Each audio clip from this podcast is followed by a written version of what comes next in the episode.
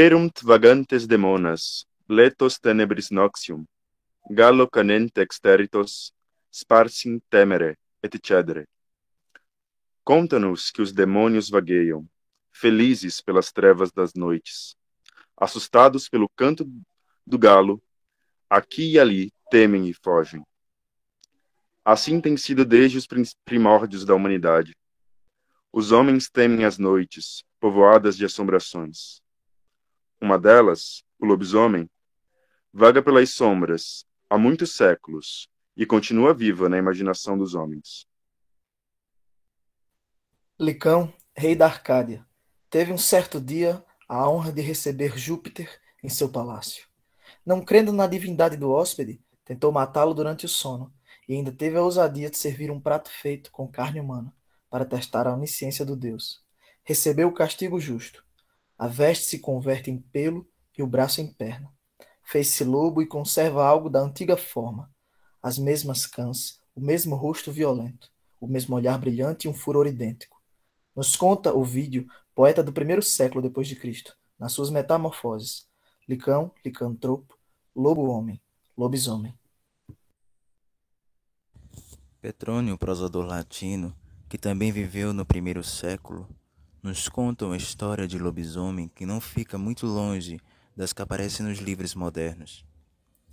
Durante um banquete, pediram a Nicéros uma narrativa de aventuras Historia o interrogado que, tendo de ir a Capua, convidou um soldado valente, seu velho camarada. Era noite de lua. Atravessando o cemitério, o soldado conjurou as estrelas, despiu-se, pôs urina nas roupas e tornou-se lobo, uivando e correndo pelo mato. Nicéros não pôde recolher as roupas do companheiro porque haviam tomado a forma de pedras. Atemorizado, fugiu para a casa de Melissa de Tarento, esta contou-lhe o assalto de um grande lobo arredio e subsequente luta com o fâmulo que ferira o animal no pescoço. No outro dia, Niceros encontrou o amigo nas mãos do médico. Tinha um profundo ferimento na nuca. Era um versipélio. Na antiguidade, Varrão, Heródoto, Plínio o Velho e Sócrates, entre outros autores, acreditaram em homens que se transformavam em lobo. A crença na metamorfose humana em lobo, por um castigo divino, atravessou séculos. Na Inglaterra, São Patrício transformou em lobo o rei de Gales, Veréticos, e São Natálio, na Irlanda, mandou que um homem ficasse lobo durante sete anos. Na Rússia, a tradição era viva. A maioria dos lobos, cujas alcateias famintas uivavam nas noites geladas de dezembro, eram pecadores amaldiçoados por crimes cometidos na terra. Estavam cumprindo penitência e um dia voltariam à comunhão de todos os fiéis. Os romanos espalharam o versipélio em todos os cantos da terra conquistada. O animal fantástico foi assimilando peculiaridades locais, deformando-se e nacionalizando-se, mas com os traços característicos que o fazem uno, inconfundível e completo no quadro geral do fabulário popular. A lenda pode ser encontrada na China, no Japão, na África e por toda a Europa, inclusive em Portugal, de onde partiu para chegar ao Brasil. Os traços com que a imaginação do nosso povo retratou o lobisomem são duplos, porque também essa criatura infeliz, conforme o nome o mostra, é dual. Como homem, é extremamente pálido, magro, macilento, de orelhas compridas e nariz levantado. A sua sorte é um fado, talvez a remissão de um pecado. Nasce esse lobisomem. Em certos lugares são os filhos ou praticantes de incesto, mas em geral a predestinação não vem senão de um acaso fortuito e liga-se com o número que a astrologia acádia ou caldaica tornou fatídico, o número 7. O lobisomem é o filho que nasceu depois de uma série de sete filhas. É como um dízimo que o diabo cobra aos que têm muitos filhos. Aos 13 anos, numa terça ou sexta-feira, Sai de noite e, topando com o lugar onde um jumento se espojou, começa o fado. Daí por diante, todas as terças e sextas-feiras, de meia-noite às duas horas, o lobisomem tem de fazer a sua corrida visitando sete cemitérios de igreja, sete vilas acasteladas, sete partidas do mundo, sete outeiros, sete encruzilhadas, até regressar ao mesmo espojadouro onde readquire a forma humana. Sai também ao escurecer, atravessando na carreira as aldeias onde os lavradores recolhidos não adormeceram ainda. Apaga todas as luzes, passa como a flecha, e as matilhas dos cães ladrando perseguem-no até longe das casas. Quem ferir o lobisomem quebra-lhe o fado, mas que não se suje no sangue, de outro modo herdará a triste sorte. Para o sertão, o lobisomem está fixado em dois modos, como castigo e como moléstia. A reminiscência de cão é patente no primeiro caso. O malfilho é candidato a lobisomem. O doente é pessoa apontada comumente, magro, descarnado, vacilante, de olhos apagados e faces decaídas. O licantropo sertanejo é uma vítima de verminose, mais filho do ancilostomo que de Beuzebu. Todos os homens muito pálidos, anêmicos, que os sertanejos nordestinos chamam amarelos, empabados ou come-longes, são dados como candidatos à licantropia salvadora.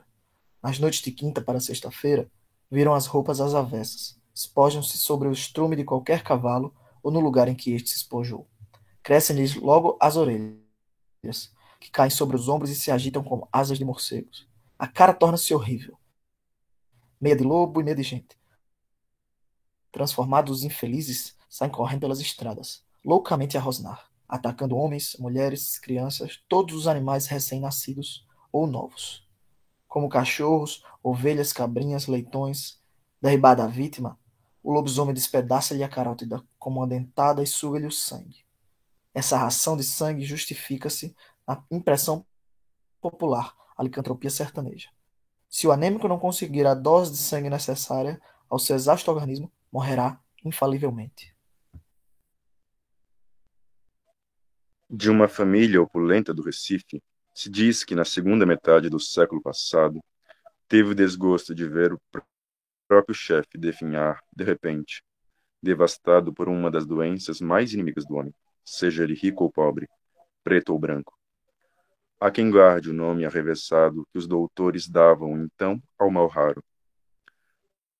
Nome hoje arcaico.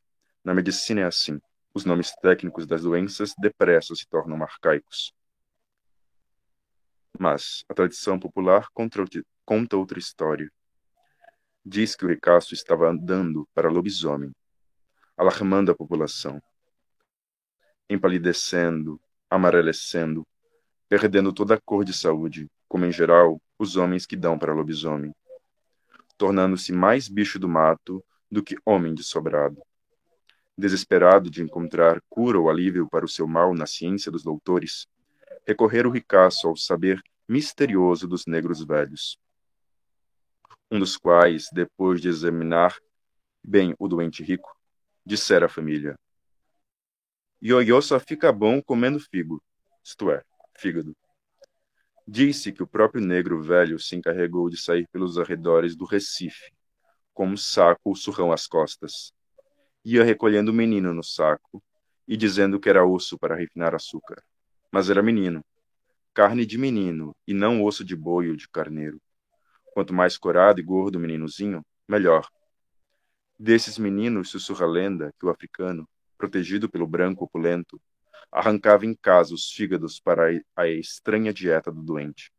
Só assim evitou-se, diz a lenda, que parece ser muito recifense, que o argentário continuasse a alarmar a população sob a forma de terrível lobisomem.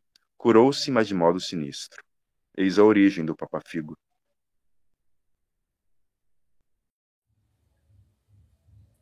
O lobisomem é invulnerável a tiro.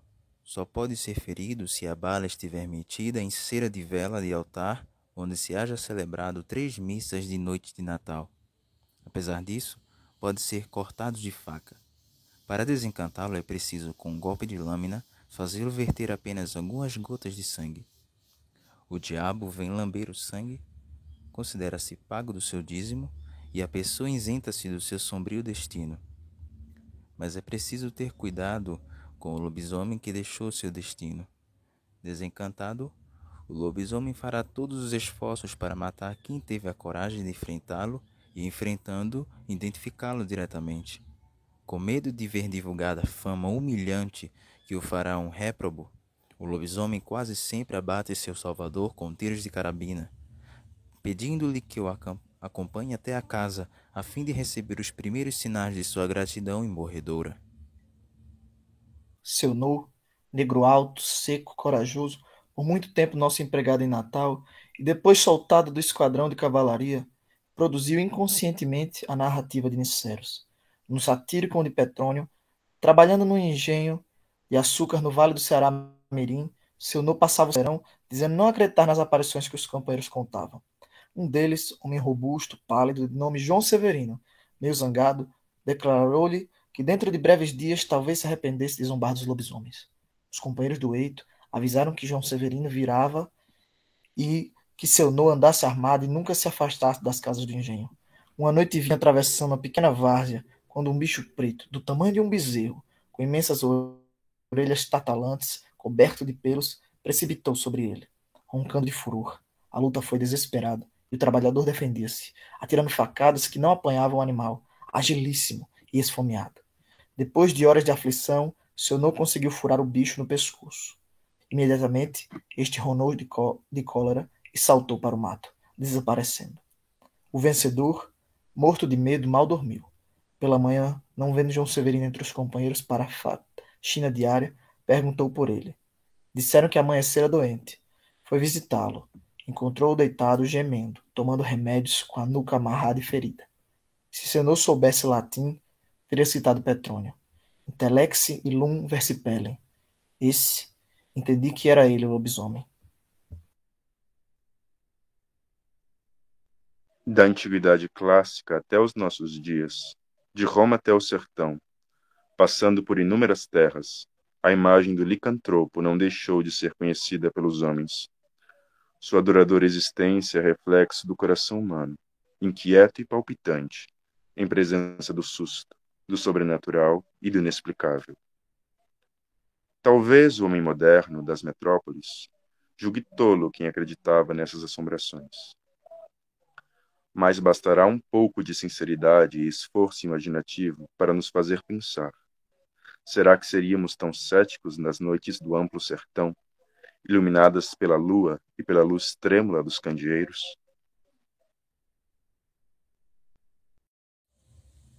Sob a jaqueta de lã do bretão ou no gibão de couro do vaqueiro, o pavor é idêntico, vendo, debaixo dos grandes cajazeiros ou na penumbra das ruas vazias, batida pelo luar, a figura ligeira e negra, impressionante e terrível do licantropo, lobisomem, erudito versipélio, herança atávica do medo na alma triste dos homens.